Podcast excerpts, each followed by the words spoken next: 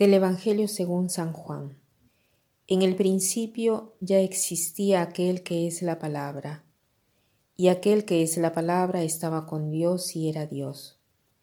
Ya en el principio Él estaba con Dios. Todas las cosas vinieron a la, existencia por Él, y sin Él nada empezó de cuanto existe. Él era la vida, y la vida era la luz de los hombres. La luz brilla en las tinieblas, y las tinieblas no la recibieron. Hubo un hombre enviado por Dios que se llamaba Juan. Este vino como testigo para dar testimonio de la luz, para que todos creyeran por medio de él. Él no era la luz, sino testigo de la luz.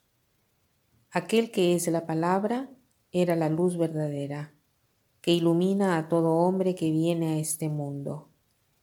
En el mundo estaba, el mundo había sido hecho por él, y sin embargo el mundo no lo conoció.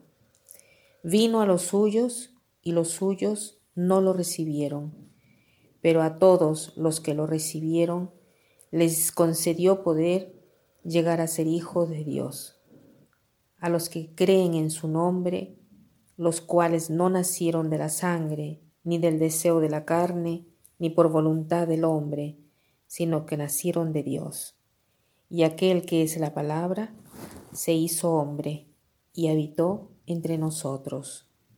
Hemos visto su gloria, gloria que le corresponde como a unigénito del Padre, lleno de gracia y de verdad. Juan el Bautista dio testimonio de él, clamando, A éste me refería cuando dije, El que viene después de mí, tiene precedencia sobre mí, porque ya existía antes que yo. De su plenitud hemos recibido todos gracia sobre gracia, porque la ley fue dada por medio de Moisés, mientras que la gracia y la verdad vinieron por Jesucristo. A Dios nadie lo ha visto jamás. El Hijo unigénito que está en el seno del Padre es quien lo ha revelado.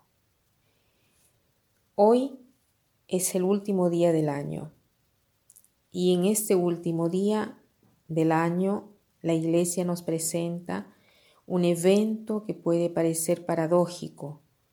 Nos habla la Iglesia de un inicio, un inicio particular, un inicio del tiempo, de la historia humana que se implanta en la eternidad en efecto, el prólogo de San Juan nos dice, en el principio ya estaba aquel que es la palabra, y aquel que es la palabra estaba con Dios y era Dios.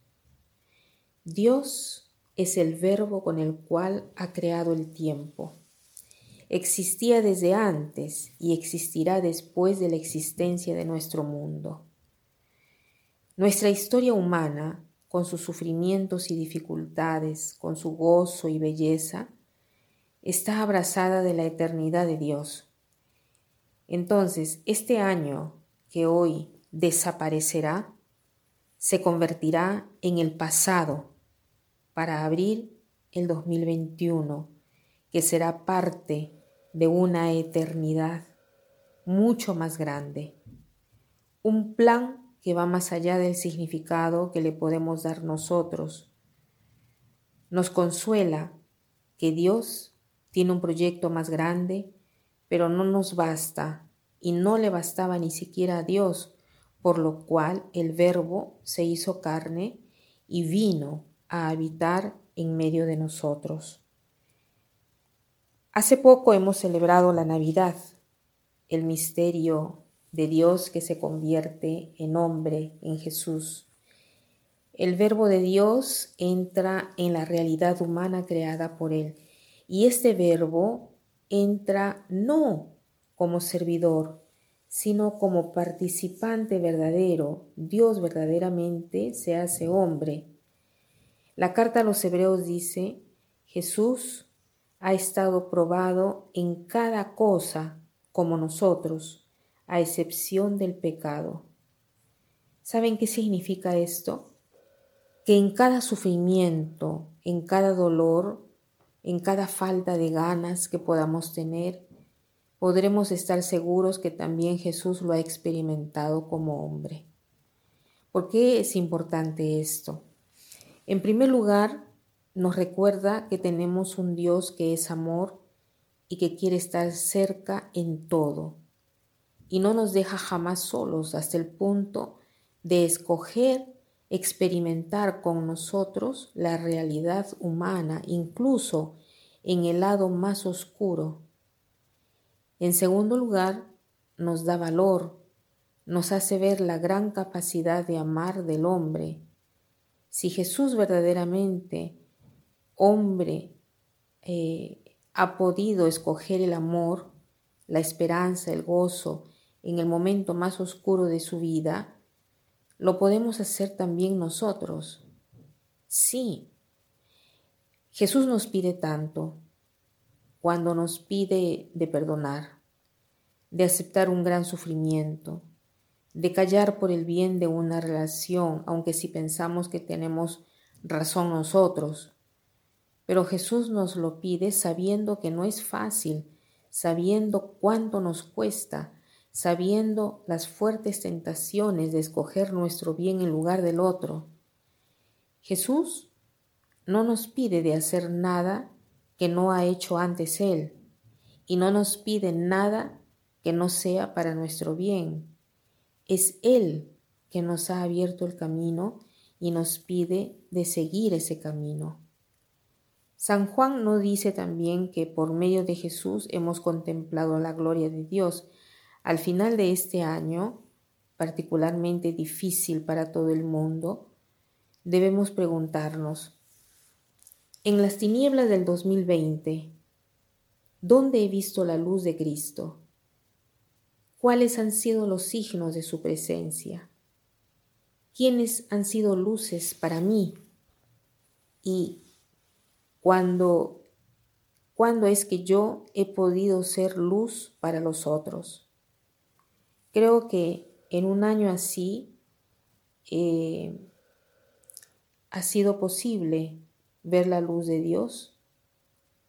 Es posible contemplar su gloria o me siento rodeado por las nubes, perdido en las tinieblas. Me dirijo a Dios y le pregunto, ¿dónde has estado? ¿Dónde te he visto? ¿Dónde estabas en ese momento difícil en efecto, San Juan nos dice que mediante Jesús recibimos gracia sobre gracia. ¿Qué gracias he recibido que son ya pasadas? ¿Por qué cosa y para quién puedo agradecer al Señor? ¿Cuáles son las gracias que le pido para este nuevo año? Las gracias que más necesito en este 2021. Hoy tratemos de encontrar unos momentos de silencio para estar con el Señor y reflexionar en el Evangelio que la Iglesia nos ofrece. Volvamos a leer las palabras de San Juan y veamos cuáles nos impresionan más y quedémonos con esta palabra, con aquel verbo que ha querido quedarse con nosotros, así tan fuerte al punto de dejar su trono de gloria para plantar su tienda en medio de nosotros. Que pasen un buen día.